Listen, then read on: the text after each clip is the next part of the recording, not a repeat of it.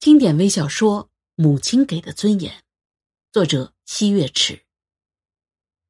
巴黎有一个女人，白天在富人家里做女佣，晚上回家与四岁的儿子相依为命。主人知道了女佣的情况后，给她和孩子腾出个房间，说：“把孩子接来吧，今后你们吃住都在我家，一切免费，不扣你的一分钱薪水。”女佣道了谢，说：“算了。”不麻烦你们了。主人没再坚持，这个事儿就过去了。其实女佣有自己的担心，主人家的大房子里，光洗手间就十几个，最小的洗手间也比他家的房子大。他不知道在贫穷与富有的巨大落差前，对一个四岁的孩子将会产生什么影响。有一天，主人要在家里请客，要请好多好多人，人手明显不够。主人与女佣商量说：“呃，今天你能不能晚点回家呀？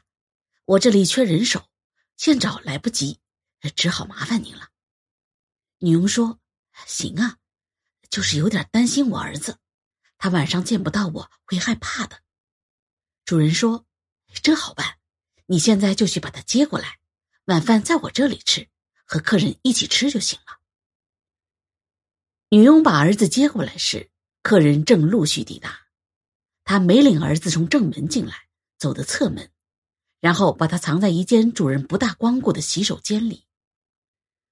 他从主人厨房里拿来一个盘子，从自己口袋里掏出香肠和面包，这是他在回家路上特意给儿子买的。孩子从来没有见过这么气派和华丽无比的房间，他不认识抽水马桶。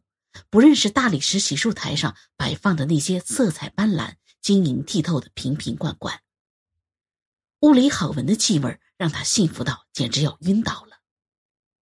女佣告诉儿子说：“妈妈带你来参加宴会，你是小孩不能和大人一起吃。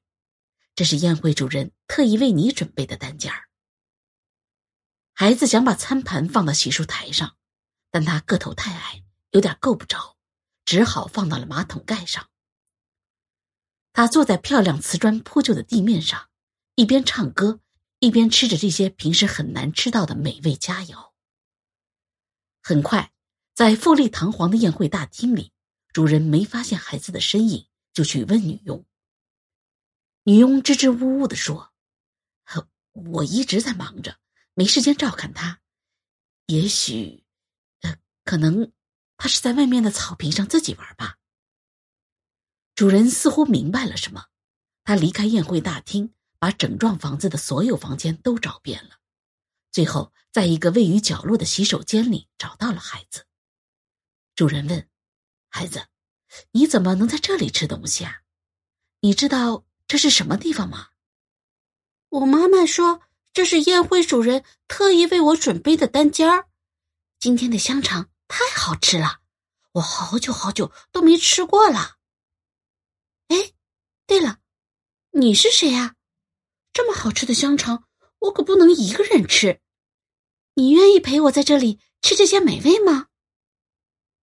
主人强忍泪水点了点头，用最灿烂的笑容面对着孩子。他已经不需要再问什么了。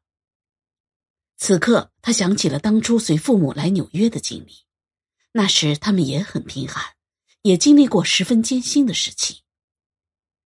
回到宴会大厅，主人对客人们说：“抱歉了，朋友们，我现在必须得去陪一位特殊的客人，请大家慢慢享用吧，我不能和你们共进晚餐了。”说完，他装了满满两大盘孩子最爱吃的佳肴，端到了洗手间里。他模仿孩子的样子，也把餐盘放到马桶盖上。也坐在地上。然后他对孩子说：“这么好的一个单间和美食，你一个人独享就可惜了。来来来，让我们一起吃晚餐。”主人和孩子一边吃着东西，一边唱歌，也聊了很多话题。他让这个四岁的孩子坚信，他的母亲是世界上最勤劳、最伟大的母亲。你不但应该为他感到骄傲。长大以后还要为他做些事情，而孩子直到现在也不知道他的母亲仅仅是佣人。客人们发现主人端走两大盘子食物后，再也没回来，觉得蹊跷，也去寻找。当他们看到情同父子的两人坐在地上，围着马桶盖吃东西的场面，被深深震撼了。这些客人们也端着酒杯和美味纷纷赶来，很快把洗手间挤满了。大家给孩子唱了很多好听的歌曲，表达了太多美好的祝愿。这些都让这个孩子确信，他的母亲是最令人尊敬的母亲，而他则是世界上最幸福的人。很多年后，这个孩子长大成人，他不但拥有了自己的事业，也买下了拥有几间洗手间的大房子，进入到上流社会。每年，他以匿名方式捐了很多钱给穷人，但从不举行捐赠仪式或者接受采访。他对始终不理解的朋友们说：“我永远忘不了，在很多年前的某一天，有一位富豪用他的诚恳与良知。”维护了一个四岁孩子的尊严。